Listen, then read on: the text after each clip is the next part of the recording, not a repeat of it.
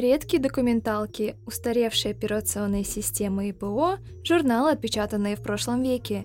Если купить какой-то контент просто невозможно, а найти в интернете не получается, на помощь приходят BitTorrent-трекеры и их хранители.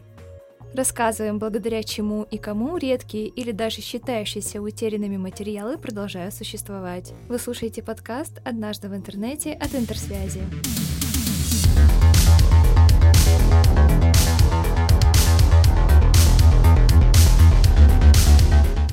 Онлайн-кинотеатры, музыкальные сервисы и другие площадки нормализовали покупку легального цифрового контента. Действительно, зачем тратить время на поиски пиратского сайта или смотреть долгожданный фильм в Камрипе, если можно купить его копию для частного просмотра и заодно поддержать создателей? Большинство миллениалов имеют от 3 до 5 активных подписок одновременно, а отдельные представители зумеров вообще никогда не скачивали пиратский контент. Почему тогда торренты не просто живы в 2022 году, но и пользуются популярностью? Все дело в редких файлах, для которых раздача стала последним пристанищем. На русскоязычных площадках энтузиасты из числа обычных пользователей собираются по интересам и дарят вторую жизнь архивным находкам из сети. Чтобы лучше понять роль хранителей, нужно подробнее разобраться в устройстве BitTorrent протокола – Явление из интернета начала нулевых и десятых годов. Это сетевой протокол для обмена файлами. Коротко технологию можно описать как процесс деления одного большого файла на много маленьких кусочков, которые скачивают пользователи и после раздают другим участникам. Высокая скорость достигается благодаря пользователям, которые после скачивания файла продолжают хранить его на устройстве. Их еще называют сидами. Раздача продолжает оставаться активной, пока есть хотя бы один сид. Чтобы продолжать поддерживать жизнь редких файлов и сохранять их раздачи, пользователи стали целенаправленно сохранять их на свои устройства и поддерживать. Иногда это происходит достаточно стихийно и одиночно. А иногда архивный самоучитель по боевым искусствам может объединить вокруг себя целую группу единомышленников, которые станут спасать и другие файлы на эту тематику.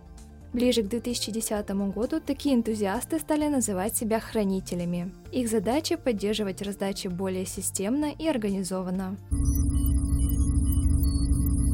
Некорректно ставить знак равно между пиратством и BitTorrent протоколом. Нередко сами правообладатели становятся инициаторами раздач своего творчества через торренты. Например, это могут быть музыканты-любители.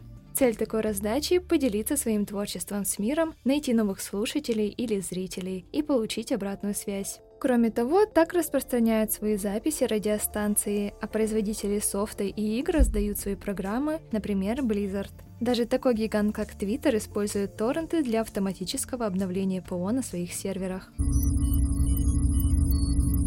Высшая миссия всех хранителей торрентов – сохранение доступа к редким фильмам, книгам, музыке и другим продуктам, которые могли бы и не появиться в интернете без торрентов. Так как же сиды становятся хранителями? Это правда какая-то высшая цель или просто увлечение?